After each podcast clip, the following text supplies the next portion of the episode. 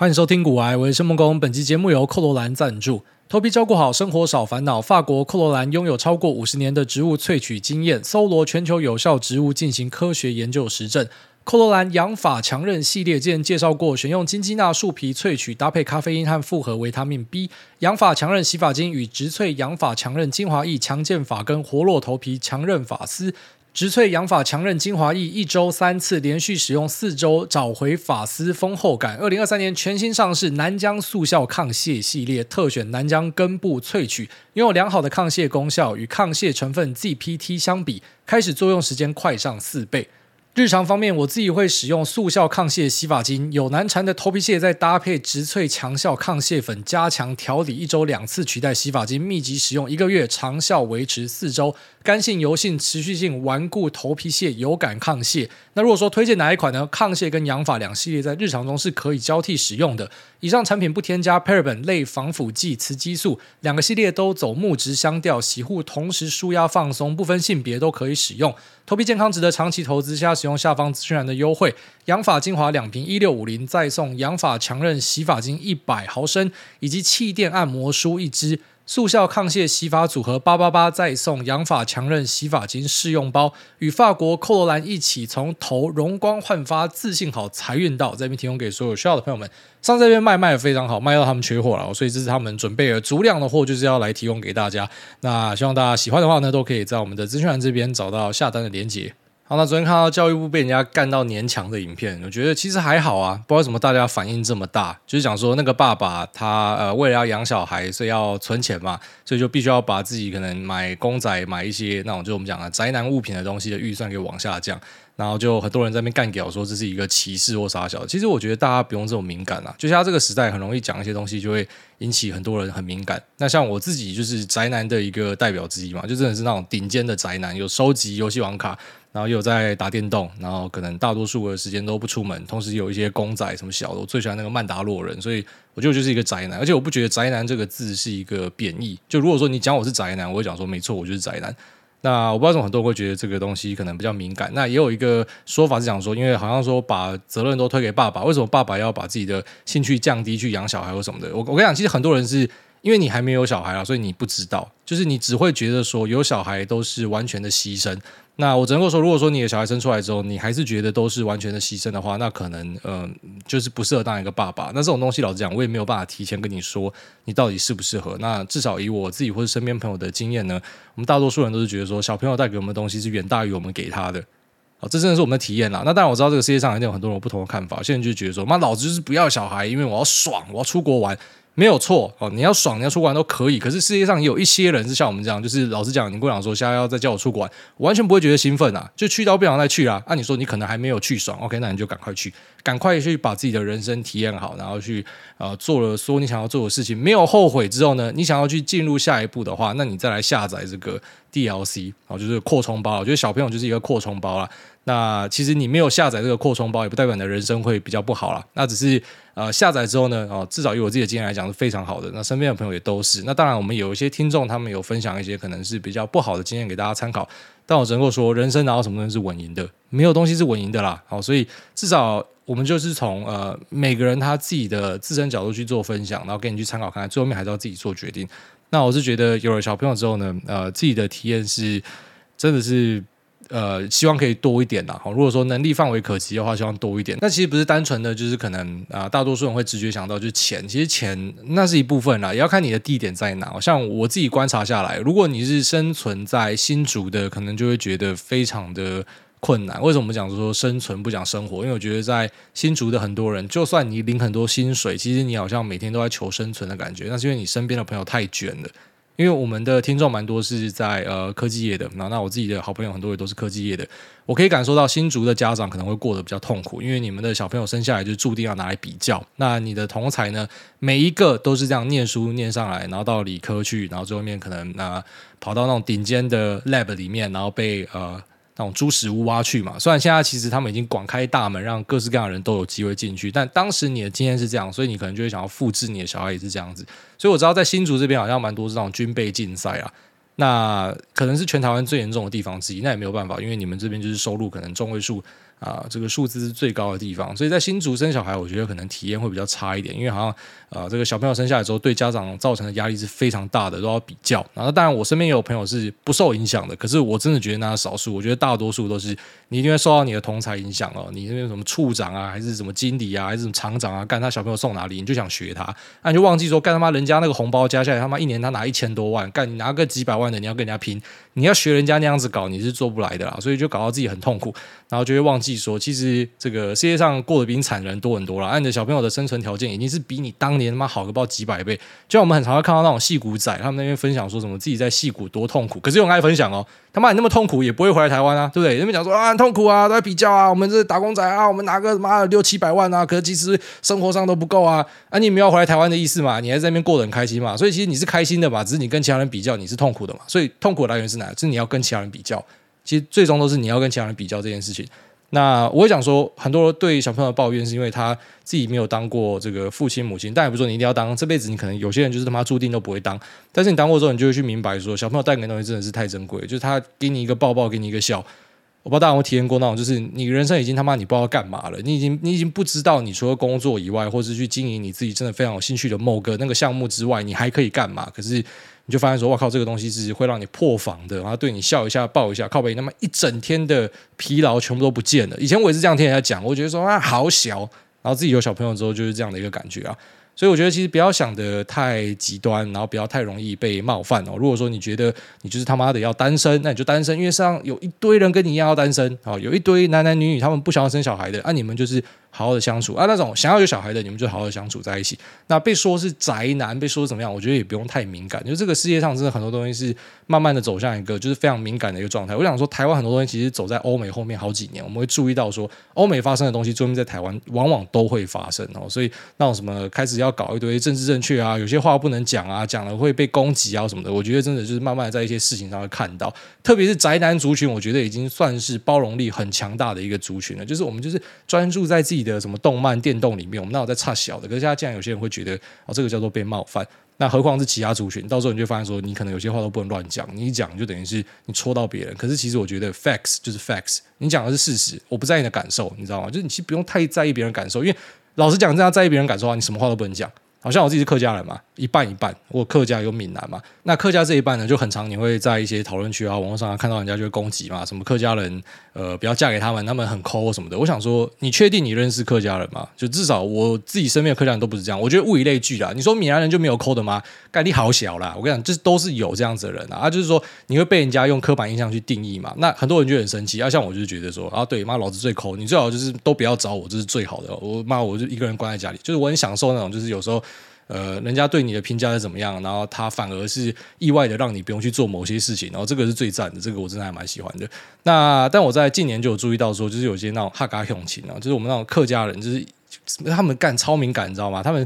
就跟那种台罗仔很像，就台罗仔就是反正你台语不是按照他的方式讲，他妈的他就把你干爆嘛，就是很偏激的一群人。干，你知道客家人也有类似这样的吗？台罗客家仔，干，我之前在网络上看到，在那什么小洲。人渣文本的那个页面上看到我吓到哎、就哇靠！我以为我们客家乡亲都是反正给人家嘴就算了，就那笑笑的，就这样有人会超生气哎、就他就觉得这是很严重的事情，然后就要去检举他，就要把他干爆。那如果说我今天出来讲一句说，其实我也是客家人，我觉得没有这么严重，他就讲说我在拖客家人的后腿或啥笑。因为我看到有人留言就这样，但我不会去留这样言，因为我已经懒得跟人家吵架了。我现在面对这个世间的万物，就是你跟我弄丢，我跟我弄塞流，干嘛老子不要跟你吵架？你信 boy 哈，我现在心态都是这样。但我就是吓到，就说干，原来这么多人这么敏感，他他好像就是变成说，他要把某一个这个身份啊，然后把他上纲到很高的地方，然后来去拉抬自己的自信。但我觉得你的自信不应该是来自于你的身份出身或什么，而是你正在做的事情，或者你口袋里有多少什么。就是你不用太在意那种人家帮你贴标签的东西，说你是宅男又怎么样？干，老子是个高兴的宅男，快乐的宅男。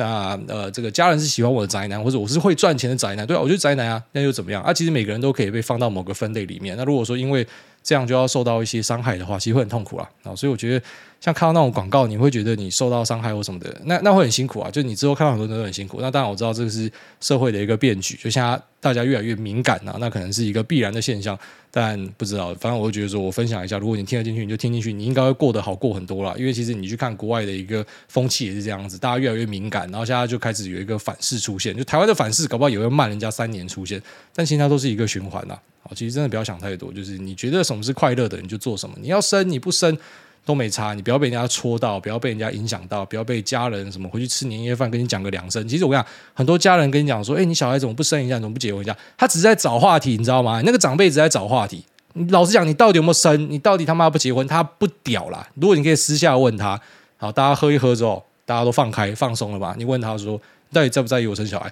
管他妈小事，他这样跟你讲，就他妈到底干我屌事啊！只是因为长辈嘛，我吃饭看到你，我找话题，他妈有些长辈就不长眼，就找这样子的话题。但其实他也没有什么太多的恶意啊。我这边感觉是这样子，就我以前也是那种会被长辈问一问，我就觉得很不爽。所以我之前也是跟大家分享说，长辈那边问问题的时候，你也可以问他说：“哎、啊，你什么时候进棺材？”就是那时候是比较偏激一点的，就有时候我会有这样的想法。但但我现在有时候也会有这样的想法，就如果你问那种白目的问题，可是我就觉得，呃，他可能只是在找话题啊。我觉得这也是慢慢的，可能因为你年纪慢慢的进入长辈的那个范围里面，所以你可以开始理解有些长辈，他其实根本懒得差小你他妈年轻人在干三小啊，他就是他妈一年看你一次，他陪你聊一下，然后你被他戳到，你妈超生气，但他只是随便问问而已，真的就像我那种很多人讲说什么啊，在台北住久的问说，哎哎哎，下次要再出来吃饭哦，那个是一个礼貌性的，他不是真的要跟你吃饭，他只是问问，我觉得那个呃感觉就有点像的。好，那这个礼拜算是出了一个大事啦，或就是以色列跟呃巴勒斯坦。在加萨那个区域的哈马斯呢，发生了一个这区域的武装冲突。那我觉得，看我妈，我手也很贱，就是我会去 X 上面，然后就是以前的 Twitter，然后去找说，嗯、呃，这些战场的影片是怎么样。我我不是真的很喜欢那种，就是人家讲 Gore，就是很很血腥暴力，然后有有血肉模糊的影片。有些人他是真的很有这样的兴趣，他会上暗网去看这样子的东西。那我不是对这种东西有偏好，可是我觉得好奇，我就想知道说到底是怎么样。那我还记得以前那种呃中东仔那种什么断头影片，就九一一那段时间附近，那个对我小时候造成超大的冲击。就那时候一样是手贱，就上网看，然后看了之后就大概有几年的时间都一直想到那个画面，有时候晚上会做噩梦。然后以前的电视也会放一些那种啊、就是比较露骨的画面，然后也会让我做噩梦。所以这个小朋友要注意，就是不要让他看到这样子的东西，真的会受到影响。那我现在长大之后呢，就是有时候我还是会无聊去点来看，不是说我真的想要看，但是我就是好奇。然后看的时候就发现说，他们这个战争打得比乌俄还要来得狠。乌俄的战争就是，反正他们互相推来推去嘛，然后扫平之后就会稍微拍一下战场的画面，就看到有些人躺在地上或啥小的。那可是这个呢，啊，我觉得他们真的是国仇家恨呐，那已经是 trace back 到那种很久以前的，互相都是这个憎恨到一个极限，希望对方灭族的。所以你看那影片就会注意到说。他妈开你一枪不够，要补你好几枪，要把你打到那种血肉模糊，要要要把你弄到歪七扭八，然后会做一些真的是很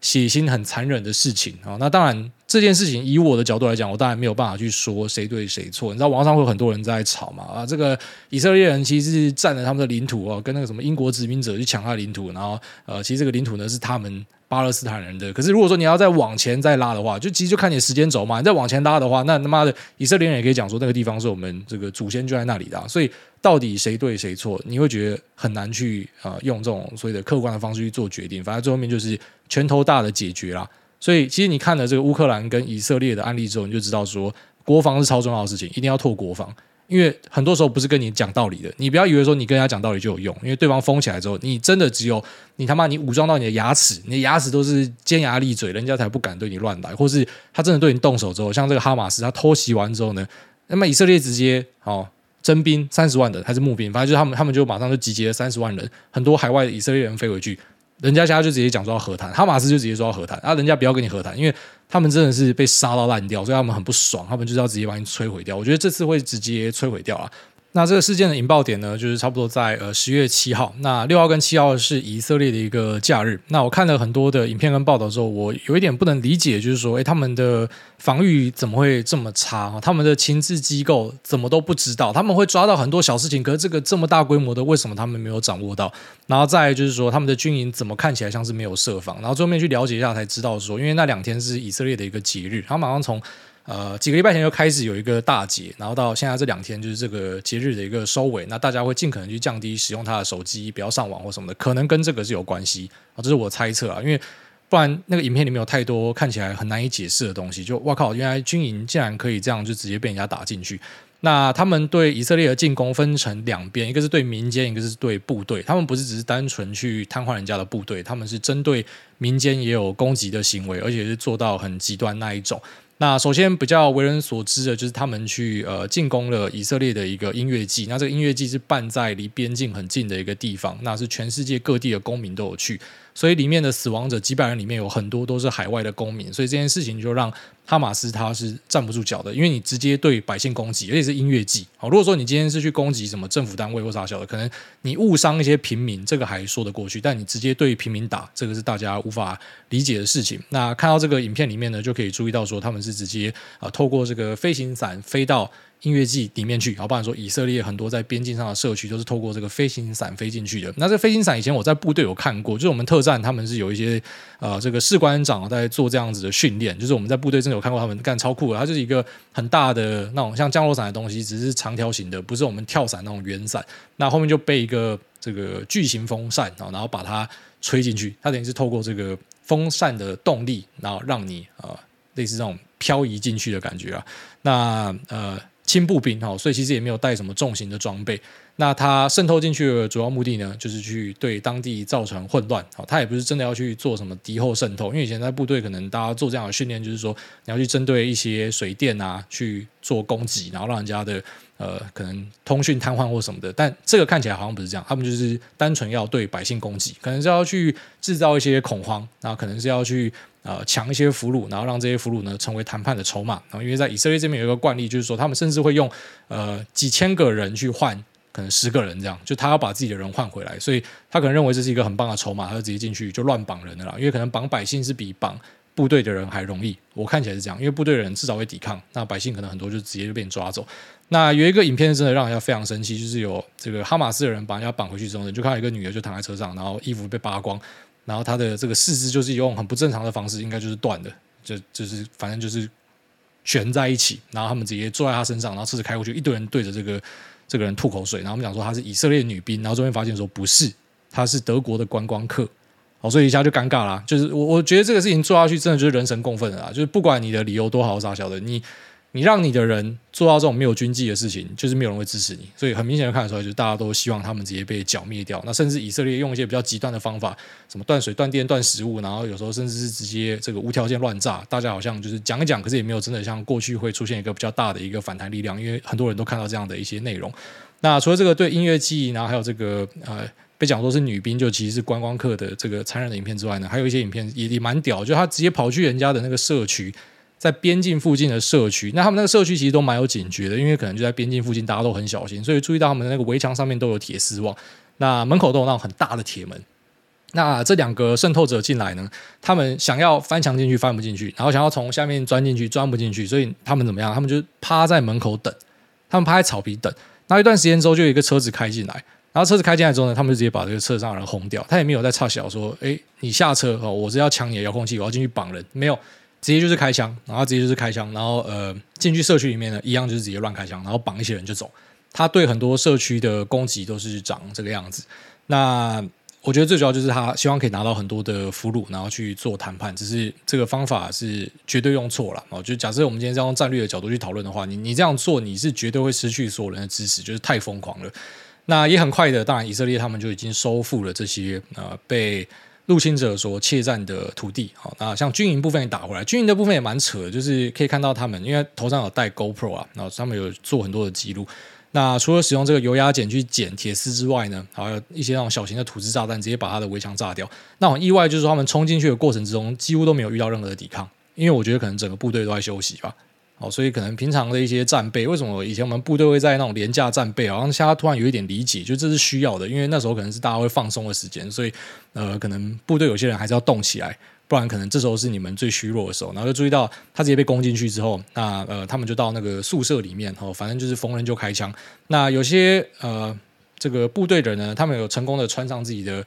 呃防弹衣跟拿枪出来，可是还是来不及，因为这。突然间太多人淹进来了，所以就是挡不住啊，然后就直接整个军营给人家端掉，然后他那个边境附近的很多据点都直接这样给人家端掉，所以是那种一波很快速的，像那种闪电战的感觉，直接冲进来打一波之后，那现在其实就后继无力了。目前的状态就是他已经直接给人家淹回去了，现在以色列应该是要直接准备去把那个加萨给扫平的。那看到这样的东西，当然就觉得这个非常的难过了哈。那一样，我们不会去针对这个呃战争的内容去做太多的评论，因为那有立场上的问题。那只是如果你用这个客观角度来看的话呢，我我觉得你只要去啊、所谓的对平民动手杀平民，甚至很高兴的把它放上网络呢，这个代表你的那个判断力就有非常大的问题。那也不用过度的去同情说啊，他们可能是受到多少的压迫才会做出这样的事情。那这个其实我们在很多的电影里面都看过，很多反派都有他的理由嘛。但只要你走向极端，你就是注定呃可能成为一个这个悲剧下的一个牺牲者。你有你的牺牲，大家也都认同，可是你就是必须要被消灭掉，因为你已经进入一个疯狂，你对这个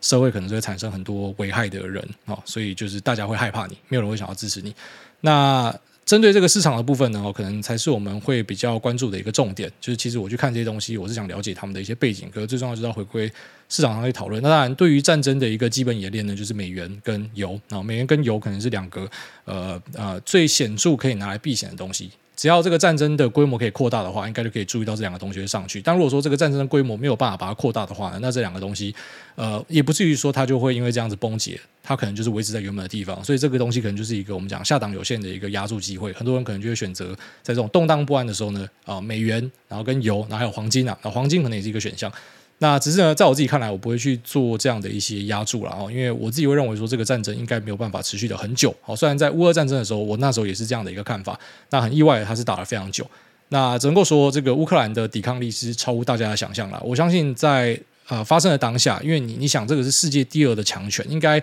很少人可以相信最后面会演变成这样的一个局势。就是既然打这么久，然后他们其实打到的领土很多都吐回去了，呃。应该说，就是你只要可以撑过第一波的话，可能就会获得很多盟军的支援呐。其实乌克兰如果没有大量的呃这个西方世界或者说周围国家像波兰的一个支持的话，应该也没有办法撑这么久。所以很多人会超乎你的想象啊。那如果说这个东西最后面是超乎想象的话，你至少知道说这些东西就是一个很明确的一个看点。那以色列这边还有一个东西，可能对世界影响比较重大，就是他们有很多厉害的啊这个科技产业的公司。那像是我们过去几集密集提到的一家公司叫 Habana 哦，它是 Intel 买下来的呃位于以色列的一个晶片设计公司。那 Habana 呢，呃，它做的产品叫做高地哦，高地目前的表现非常好，高地二在中国这边拉货状况非常好，高地三应该可以看到很明显的投片上升哦，所以呃之后可以注意一下 Intel 这一块。当然，它对 Intel 整体的影响应该是非常有限，因为它的占比是小的，不过就是说很难得，就是像我自己在关注所谓的比较先进半导体跟设计，呃，特别是那种题材性要很强的东西，我一般不太会去看 Intel。那只是我现在开始有去看 Intel，就是因为这家公司。那这家公司它就是 based in 呃特拉维夫啊，在以色列，所以呃。它的研发基地在以色列是有的啦，之前说不会受到影响，我觉得应该是不会。就是说，可能有一些它的研发人员，说不定会去响应征召去当兵。那可能在开发上有可能会有卡住，但是我觉得这个全球的力量很快都可以支援过去，这不会是一个呃对公司会造成影响的东西。最主要就是它的生产基地不在那边啊，因为这些就是我们讲的那种晶片设计公司啊，它是在做设计，它不在做生产的，所以生产的地方可能如果受到影响会比较重大。那哈巴纳它的晶片就是在台积电的七纳米，哦，它的高地二是七纳米，高地三可能是呃三或是五纳米的一个合并，然后就是两个东西可能都会用到。那呃目前都是在台积电做，所以呢不会受到影响，就是可能会有冲击在它的设计端那边，但是我觉得影响非常有限，因为最主要就是它的生产基地不是在那一边。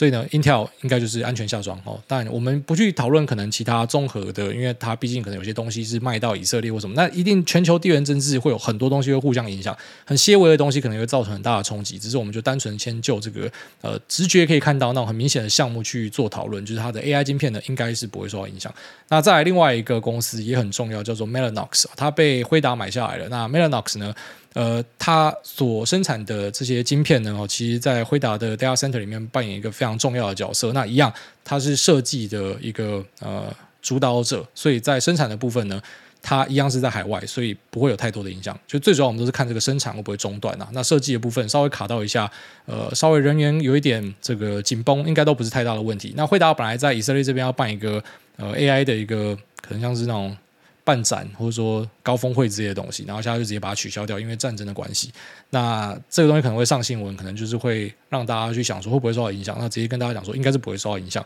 所以只要是软体公司或者是说这种晶片设计开发公司比较偏向啊轻资产的类别呢，我认为它如果有出现任何的下杀的话，其实都是机会。因为首先就是我们知道说以色列这一次的反击不像过去啊，可能就是说它对。呃，这些阿拉伯世界的反击有时候会造成那种联军，就是人家一起打他。目前我们是没有看到这样的状况，那所以呢，他应该会没有事情，他只是要去。处理掉一个呃，可能对他边境长期造成影响的一个小麻烦而已，所以它是一个短期的影响。那对软体公司来说呢，我觉得不会因为这样子呃出什么样的问题。所以如果说有出现任何的崩杀的话，反而可能会是一个机会。好像另外一个资安内股叫 CyberArk，它也在以色列这边。那只是我发现说市场也蛮聪明的，就大家反应很快，应该都知道说这个东西不会受到影响，所以其实也没有看到他们有什么下杀。真的有下杀的，可能就是那种实质会受到影响的，比较偏向那种重资产或者说呃可能是房地产类别的。那这种东西要不要去抄底的话呢？那就是另外一个讨论的类别了，然后最主要就去赌说，你觉得这个地方后面会不会没事？那只是如果说那种很明显，我们一看就知道会没事。那如果因为恐慌它有乱杀的话，那这个对我们来讲就是比较偏向那种无脑的一个选择，所以会去这样子做。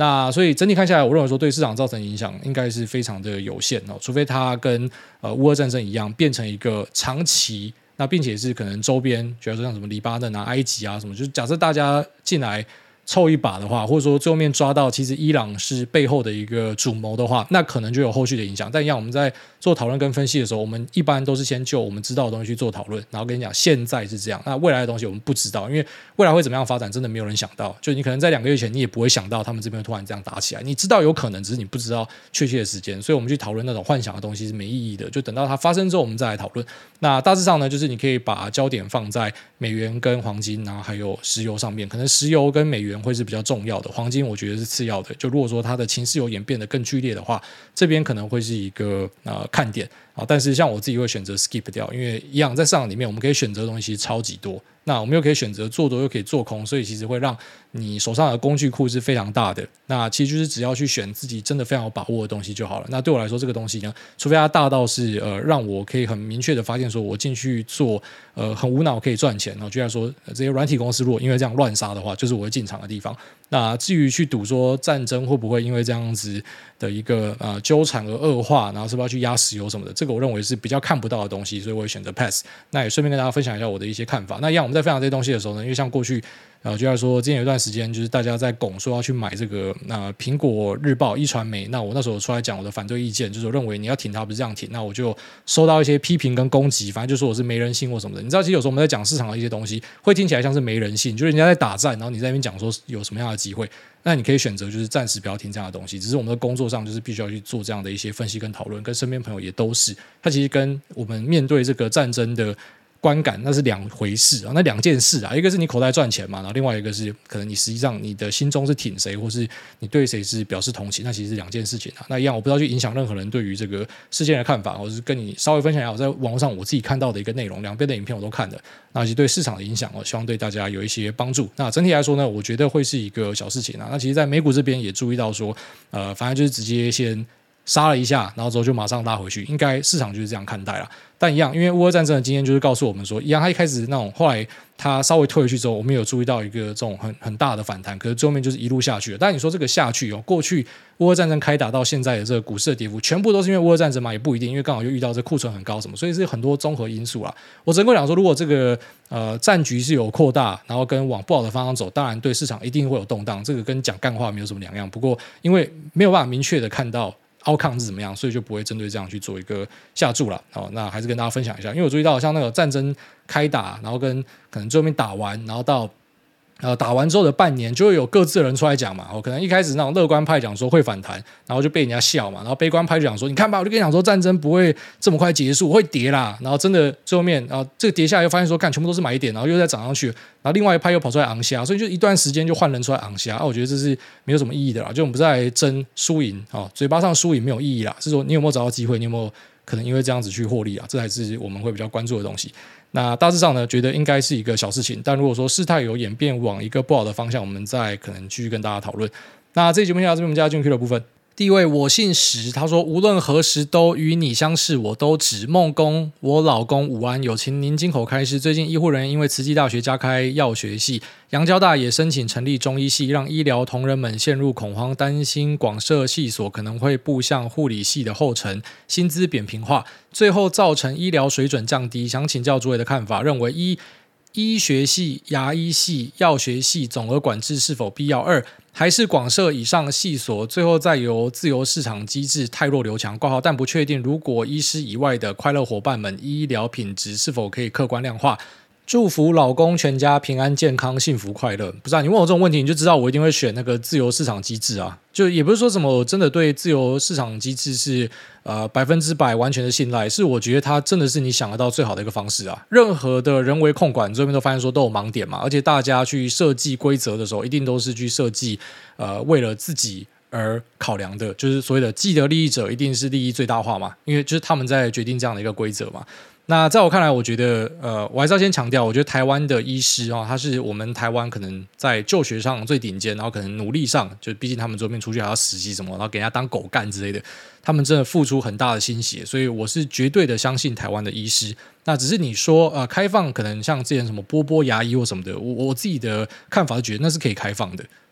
就是你要相信你自己国家的门槛啊，对吧？我们的门槛就是你回来你要过这个考试才可以成为医生嘛。你说训练是一件事嘛？那过门槛又是另外一件事嘛？所以我觉得就是说，如果你觉得真的有争议的话，你就是把门槛弄严格一点。可是你应该是要让可能不管是在哪里就学人都有机会可以去考这个东西。在我看来是这样子。那如果说最后面因为呃这样的一个放行，让这个外面的医师看起来变很多的话，我觉得这对消费者其实是好事，就代表说价格会更加的趋向就是消费者要的这个方向，就是所谓的医师你们会赚比较少钱的。可是你自己讲各行各业哪个不是这样？你说如果我可以选的话，我也希望你们大家都不要录 podcast 啊，就只有我一家在录啊，多爽，对吧？那如果是呃，今天一个在做什么塑料射出的，他也希望他妈大家都不要出来做啊。每个人其实都会希望说，呃，在市场上不要竞争者。但是我觉得最低的限度就是一定要有所谓的基本的管制，你那些该会的、该考的，就是要做好。但是你只要考过，它量变多，你不能针对这个量变多去做攻击。就是你应该就回到市场的机制，也不是说什么你今天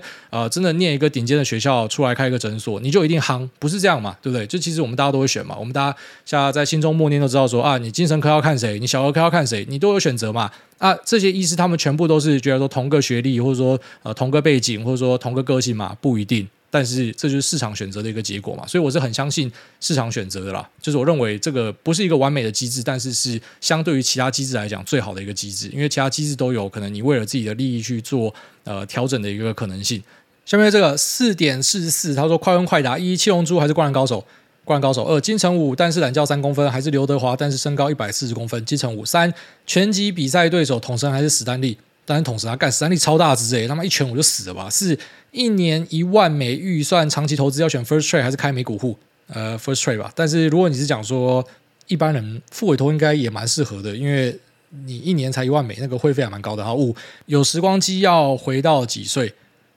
六岁。好，下面一位今年赚五百，他说金门迎战兵，哎，大安第一次留言，我是一百多集开始听的听众，听到当兵真的觉得很有共鸣，都在迎战飘躲闪工作，还能够一周数次外出，用找厂商补货的名义行打网咖之时，真的觉得是一路爽到退伍。常常长官需要托买东西，所以关系也打得很好，真心感谢艾大节目，让我投资少走很多弯路。目前除了请老婆配置指数型的 ETF 之外，那自己部分资金现股练习加研究朋友管道的 IPO。括号感觉得水很深，但观察了三四年，标的都有顺利兴柜，但觉得挨大说的很对，钱在自己身上才更有安全感。投资路上有挨大，真的不孤单。祝福诸位全家身体健康，爱您啊，我也爱您。不是啊，为什么你当营战兵的心得跟我差这么多？我完全没有外出的机会，那也没有出去打过咖。那像以前部队有些人，他对会有机会可以闪出去爽，但我从来都没有出过营门。那再来，长官托我买东西，这也没有发生，反而是我的长官很常会想要电我，然后抓我回去站哨，所以我不知道。你看，连迎战兵都可以有那种极爽的迎战兵，然后跟像我这种就是苦命的迎战兵啦。那对，呃，非常感谢你分享你的这个投资的配置方式，然后这看起来是非常稳健的，就是一个走稳健，然后另外一个去赌暴击，这个是很健康的状态。其实蛮多人的家庭规划也是这样，就是一个可能是比较稳健的薪水，然后另外一个就去外面冲看看，死了算了，反正死了家里还有一个稳定的薪水，但是可以拼看看翻身的机会，所以蛮多人都会这样做。下面这个桃园金城武三十公分，他说五星推推黑癌大有事相求，家父久病多年，在今年大爆炸，年初因为确诊插管住 ICU 之后，身体虚弱，需要长期有人照顾，上个月又因为感染又住进了 ICU，身为单亲独子的我，我只能够留停尽子女的义务。那虽然有请外劳，但病况时好时坏，光是出院后呼吸困难。就好几次外劳比我还怕，而我实在不知道该什么时候回去上班。经济上还行，但工作上老板一直求个交代，求挨大开示感恩。不知道你都讲经济上还行的，老板那边靠北，你就叫他去给人家干啊，不然你就叫老板自己来照顾你老爸嘛。你就问他说：“你以为我很想要照顾我爸是吗？”哦，当然你可能是啊，只是我坦白讲，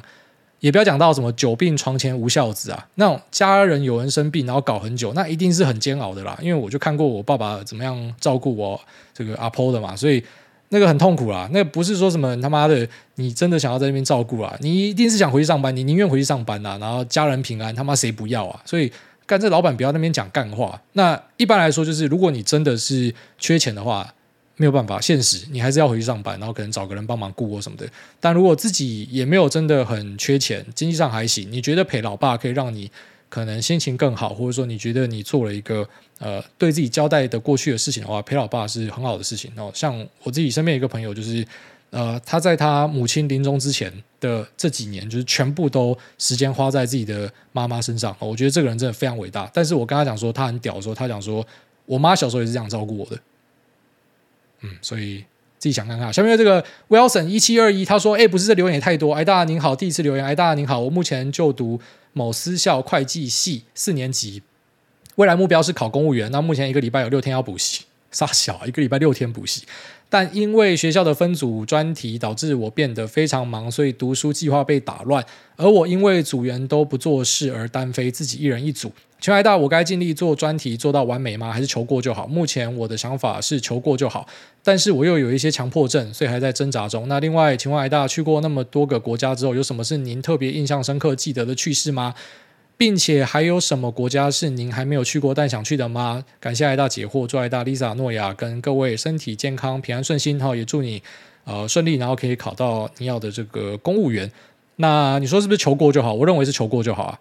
呃，除非说这个呃专题或者说某个项目它会影响到你未来的工作。比方说，像有些人的这个 GPA 是会影响到未来的工作嘛，那就要把它弄好。那如果说不会影响到的话，那当然选项就很简单啊，就直接反正有过就好，不就好了？对，不用去花太多的心力。那有什么是我印象深刻的趣事，或者说国家？我觉得就冰岛吧，冰岛真的是太屌的地方了。我我甚至想要去久居冰岛。哦，那只是当然，如果今天要去久居冰岛的话，你会发现那个财富自由的标准就会拉到超高，看冰岛超级贵，他们真的是什么东西都超贵。所以呃，以我现在假设要直接跑去冰岛退休的话，我觉得就还是会有压力的那种状态。所以你就会知道说自己要再更加的努力。但我真的非常喜欢那种荒凉，那天气很恶劣，没有什么人哦，他们那种市区路上没有人，真的让我觉得超爽。我非常喜欢冰岛这样的一个地方。那印象深刻的趣事的话就比较少一点，因为我是那种比较孤僻型的，所以我也比较不会说什么到当地跟当地人互动，然后交朋友什么的，比较没有这样的一个经验，所以比较多就是可能跟一些景点或是呃环境的一个互动，就你看到它，你觉得你的想法是怎么样？那不会产生所谓的有趣的事情。那有没有什么地方是没去过但是想要去的？纽西兰吧，我最近在想说可能要去纽西兰一趟。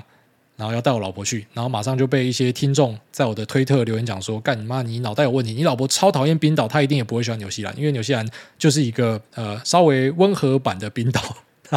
土地又在更大，所以开车会开得更痛苦。假设你是开车的话，但我还真的蛮想去纽西兰的，所以我就喜欢这种荒凉的地方了。下面这个 Little A，他说好奇的小白。”最安你对我们这些投资小白来说也算是股市传奇，可以简述一下你的投资历程吗？例如几年前开始进市场及某几年主要投资的标的跟百分比成长翻倍幅度等，谢谢。呃，绝对不是投资传奇啊！我最多就是一个怎么讲，就是把自己工作拿出来跟大家分享，像是一个小小的 workshop 跟研讨会，只是不用钱的这个一个人而已啊！我绝对称不上传奇啊！真的要称传奇的话，可能不知道你发展到四五十岁才有可能，因为现在还在人生太早的阶段，所以就算你现在有任何可能很屌的东西，你也不确定你后来会不会是这样子，所以绝对不是传奇。那投资历程呢？呃，当然我最早买的股票就是二零一三还一四左右买那个华航的股票，因为十块钱就是最便宜的股票，所以就直接买它。然后也买过另外一只叫吉盛啊，一样是十块钱。反正以前买股票就是啊，哪个股价低我就买谁。那当然，随着你的进步跟研究，你就会开始去明白说，其实股市里面有很多东西可以选哦，你不一定要选这种便宜的东西，可能可以选你认识的东西。所以你对这个股票越来越了解啊，那当然到这个程度开始呢，你可能就会开始去思考一件事，就是你开始发现说，哎，我买一些东西正好在赚钱，所以你就想要开杠杆。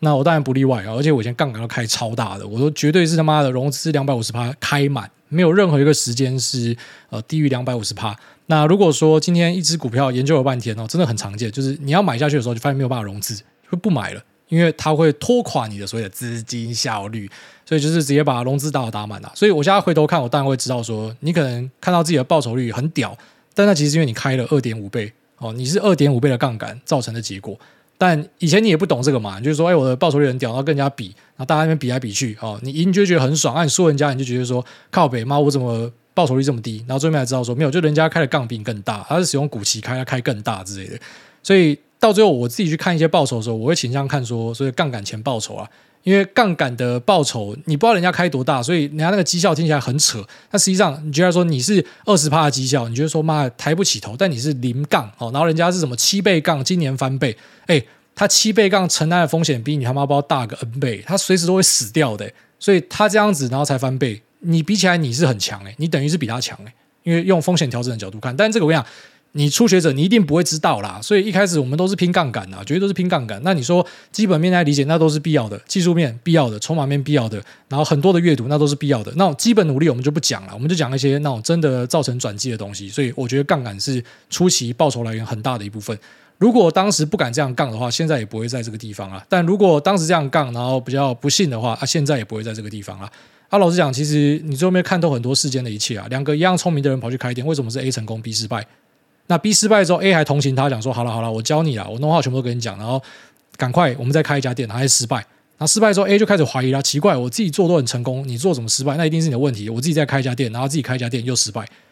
所以你会注意到很多啊，不管是创业或是投资都这样，就是有些东西真的是属于难以复制啊，特别是那种比较高风险的，什么借钱开店啊、借钱开杠啊，我觉得都是属于这一种。那等到到现在之后呢，就是可能你的这个杠杆不会超过什么一百六、一百八十趴，大多时间可能在一百三、一百二、一百一以下。这时候就是真的回归到你的技术了，好，所以真的要考验你的技术跟选股的话呢，其实你要去看那些它主要是以现股为主的，它如果手上全部都是融资，全部都是股期的话，其实它的报酬率你听起来很屌，但那可能是大量杠杆的结果，并不是说什么它真的选股特别会选。好，当然这不是要当酸民或什么的，这是很坦白的跟你讲，因为以前的我就是这样子。好，所以我知道说，其实我现在回头看，那个不一定是说我真的对基本面有很深的 edge，而是因为我敢开杠。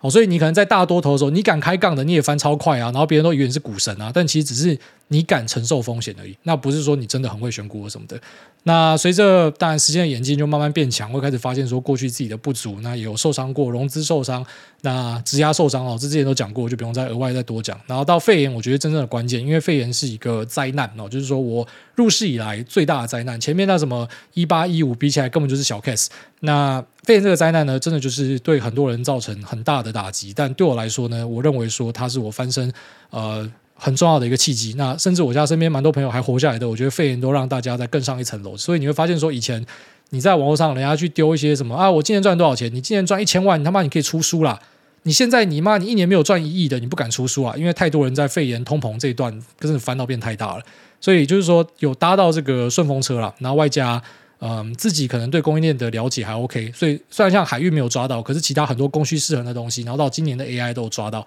所以你有抓到这些东西，你就发现说，哎，它那一涨都是以前广达跟纬创哪会这样涨啊？不可能啊！以前那个嘛长荣，我就跟你讲，以前长荣，哎，货柜轮以前没有人要看的啦，但是一个供需失衡，很多东西都改变了，什么口罩股都可以他妈大屌喷。超多东西这样供需失衡大屌喷，很多人都是在这个灾难做起来的。那我也不例外，这个灾难是让我爬非常多。那过去的四年就只有二零二二是呃，我觉得算伤得很重，特别是美股哦，伤得非常重，就是回了大概快三成。那除此之外呢，真的就是翻翻翻，就算你没有开太大的杠，也是翻翻翻。所以呃，灾难很重要。所以你会发现说，天时地利人和缺一不可啊。那有基本的风控呢，可以让你不死，然后慢慢的变有钱。但是大多数人其实不希望这样，他要快。所以你要快呢，你就要承担风险。所以我们每一个人都是承担风险上来的。我坦白讲啊，每一个你在短时间内看到那种喷上来的，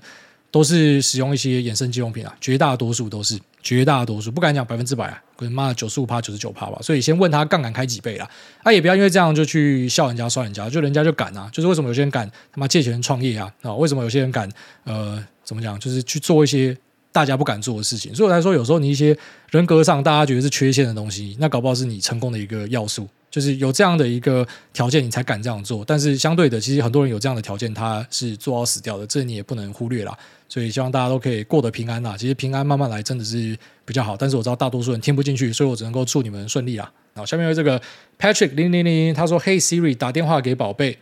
虽然最近小弟的妹妹有些烦恼，带他留言征询意见。目前他即将升硕二，再一年就要毕业，但最近实验室指导教授却整天找他麻烦，似乎是有成见。加上事情几乎都是在我妹那边做，然后让他觉得心累，不禁让他犹豫是否要直接休学出社会工作。毕竟他已经考上营养师证照，硕士学位对他影响不大，但又想说这样会不会被讲说是草莓族，然后以及。再一年就能够拿到学位，觉得可惜。求诸位开示，谢谢爱您。那最后在这边推荐一部超赞的 Disney Plus 神剧《异能 Moving》，哎，这好像超多人推的。好，那有空来看一下，我觉得超好选啊，因为都已经有证照，就是可以直接工作上班了，所以直接去就好了。那你已经讲说这个呃 Lab 让他很很痛苦嘛？那其实很多人都遇到这样子的问题嘛，甚至有时候不是有一个说法是教授他不希望你毕业嘛？因为有这样一个廉价劳工，然后又有。呃，这个非常强的一个动机，因为他想要拿到这个东西，所以你叫他做什么，他都会做，然后被卡你。那如果你再被卡一年怎么办？就是你要去担心说会不会人家呃刻意去留你，或是怎么样啦，然后让你可能精神上很痛苦。当然你可以选择捏一把就过去，只是在我看来这个很好选，因为你已经有证照，就可以直接工作，我就会直接去工作。但一样，我发现我讲的东西可能有时候真的会对一些人的生涯会造成很大的影响。我还是要强调。我之所以会一直强调说哪个工作钱多就做哪个，然后或者说感觉都是以钱作为一个很重要的考量，是因为我的家庭背景。就如果你家里是不像我这样，就是可能我毕业之后我家就没有办法给我一毛钱嘛。那有些人家里是有办法给他钱去支持他做一些事情，让你念个博士什么的。如果是这样，考虑会不一样哦。好，但是我的背景就是我必须要马上去赚钱，不是说我家里真的很缺，他们要跟我拿，他们不会跟我拿。但他们也没有给我半毛，他就是说啊，反正你念到毕业，老爸能够帮你就到这边，后面就是靠自己。所以对我来说，钱就是非常重要的一个考量。所以在我看来，这根本是我连考虑都不会考虑，我一定他妈直接出去工作啊！但你们可能是不知道，就家里是 OK，你是要追求一些成就或是一些不知道，可能是比较长远的布局，就之后说不定有这样的一个学历背景可以帮助你做更多事情。那你要囤就囤。那只是以我来讲，我怎么选都会选钱多的那一个，那是家庭背景造成的。好，下面一位中年失业大叔，他说 all in 我半 all in。哎，大家你好，本人是刚失业的中年大叔，手边资金大概是五千万。之前因为忙于工作，疏于投资规划，所以大部分的资产都是放在定存、储蓄险跟些许的共同资金。那去年九月突然觉醒，拿了大概十趴的资金去试单台美的 ETF。台币三百万丢六二零八，美金五万丢 VT，五万债券 BNDW，因应老年生活所需。除了以上的投资 portfolio，还有什么建议？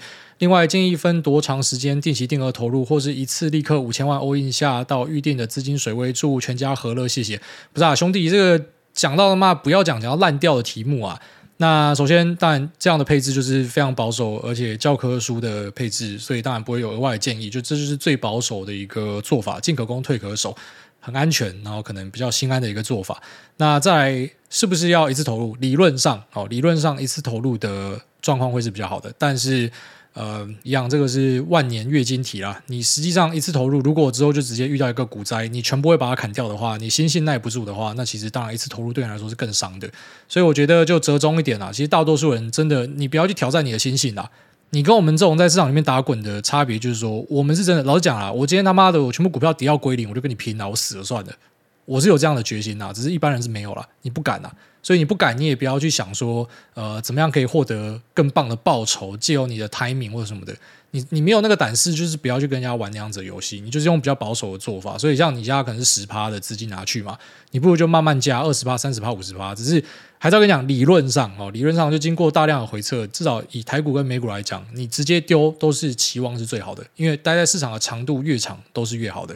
但就是看过太多人，他直接丢，然后遇到一个崩，他全部砍光，然后出来怨天尤人。我们看过太多这样的故事啊，所以嗯，还是要自己去做这样的一个选择了。好，下面一位中和罗志祥，好，这样念过跳过。下面这个 CC Chen，他说捏卵定位大联盟，害棉裤。你知道 iOS 内建一个 App 叫做寻找 Find My 吗？里面可以设定 share 你的位置给指定的联络人，例如是另外一半。那强者我朋友有一天好奇打开这个 app，却意外发现他的行踪早就已经设定好分享回他老婆那一边。我们开始把这件事情当笑话来揶揄他，但没有想到此事逐渐传回老婆群内。如今我们大家的位置都被设定好了。干你各位真正的人夫，欢迎加入捏卵定位大联盟六六六六。我当然知道这样的东西啊，因为像我的 Choco 身上就有放一个 AirTag 嘛，所以我开 Find My 就可以找到他在哪。那我也知道说，如果今天把老婆或是什么手机设进去，Find My 可以看到。我跟你讲，还有更狠的啦，不要买特斯拉啦。你特斯拉，你他妈的那个，你老婆如果她有设定手机的钥匙的话，她可以直接看到你在哪，你在听什么歌，他妈她全部都知道。其实他这个世界越来越变态，啊，也不要讲说什么 Find My 或是特斯拉不好，他如果真的要的话，太多手段的啦，定位器什么都很好处理啦，所以那是两个人之间的信赖啊。其实跟 Find My 或者说特斯拉的 App 或是其他的工具都没有什么太大的关系，就是你老婆不相信你，或者说。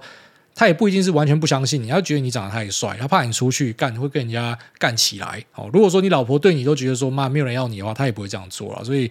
嗯，我是觉得夫妻之间要有基本的信赖，不然两边会很痛苦啊。那如果说两个人都觉得这个像情趣好玩的话，又还好；但如果说真的会反感的话，要注意这个可能是不好的事情。好，那这边拜拜。